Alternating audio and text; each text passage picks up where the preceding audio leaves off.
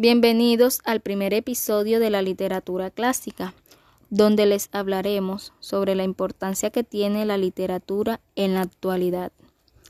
La época clásica comienza en el siglo V a.C. Se conoce como literatura clásica a la producción literaria griega y romana correspondiente a los siglos que van desde el siglo X a.C. hasta el siglo V después de Cristo. La literatura ha aportado con una manera didáctica de aprender y comprender el mundo la visión fantástica de las civilizaciones antiguas serán la base de la explicación del mundo, y esta a su vez será el pilar de la literatura.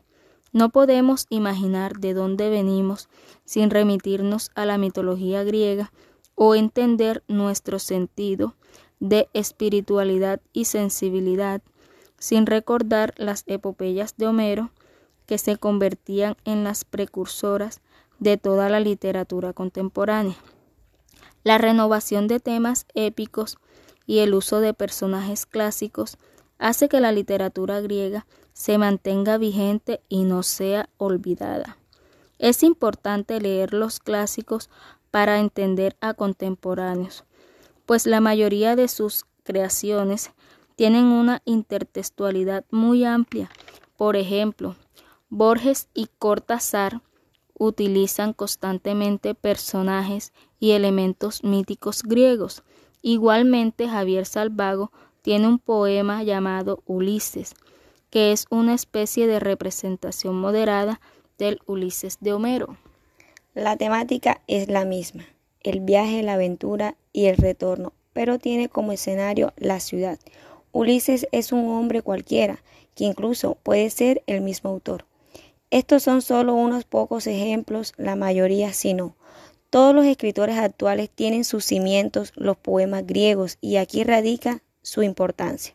No se puede dejar de leer a Homero para tener una pequeña idea del Ulises de Joyce, el cual marcó un antes y un después de la narrativa actual. La literatura clásica nunca perderá su esplendor si tenemos en cuenta que nos ha ayudado a entender la mirada del mundo en distintas épocas y de cómo somos el producto de un pasado complicado, pero que ha podido ser sobrellevado de una mejor manera con la literatura. Cuando hablamos de literatura, no podemos dejar de mencionar a Homero, que no es solo un poeta, para los griegos llegó a ser un maestro, un filósofo, un guía e incluso sus versos se utilizaron como respuestas de oráculos. Los estudiantes griegos memorizaban los más de 27.000 versos que suman las obras que se pretendían estudiar historia, cultura y comportamientos morales.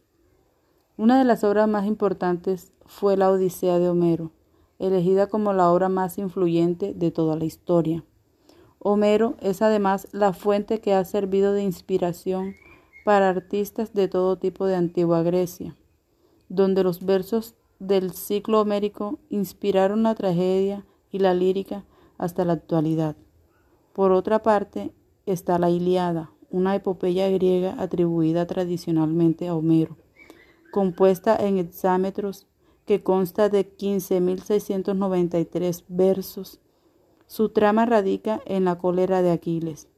Narra los acontecimientos ocurridos durante 51 días en el décimo y último año de la guerra de Troya. Tanto la Iliada como la Odisea fueron consideradas por los griegos de la época clásica y por las generaciones posteriores como las composiciones más importantes de la literatura de la antigua Grecia y fueron utilizadas como fundamento de la pedagogía griega. La literatura clásica hoy en día se considera aquella escrita en griego o, latín que forman parte del canon occidental. No debemos confundirlos con los clásicos nacionales, aquellas obras consideradas modélicas para cada país, ni con aquellos libros que sobreviven al paso del tiempo o que se escribieron en el periodo del neoclasicismo. El concepto engloba, por tanto, la literatura griega y la literatura latina, incluyendo las obras de la guerra moderna. Esta literatura tiene muchos rasgos en común, ya que la antigua Roma imitaba y aprendían de los modelos griegos y compartían una misma cosmovisión, la del helenismo. La mayoría de las obras glosan las aventuras de grandes héroes siguiendo el modelo del Homero. En cuanto al teatro, predomina la tragedia, con grandes ciclos de sagas y temas comunes, aunque existen también una tradición cómica nada despreciable, como por ejemplo las comedias de Plauto. En Roma parecían géneros poco cultivados en Grecia, como la retórica o la literatura didáctica. Por convención, se considera que la literatura antigua occidental comienza con las grandes obras de Homero, probablemente la versión escrita de numerosas leyendas que se habían transmitido oralmente durante generaciones. Podemos concluir que la literatura no ha pasado de moda, ya que expresa una cultura, una nación, una lengua, época o género, como sucedió con la literatura clásica que aún sigue vigente.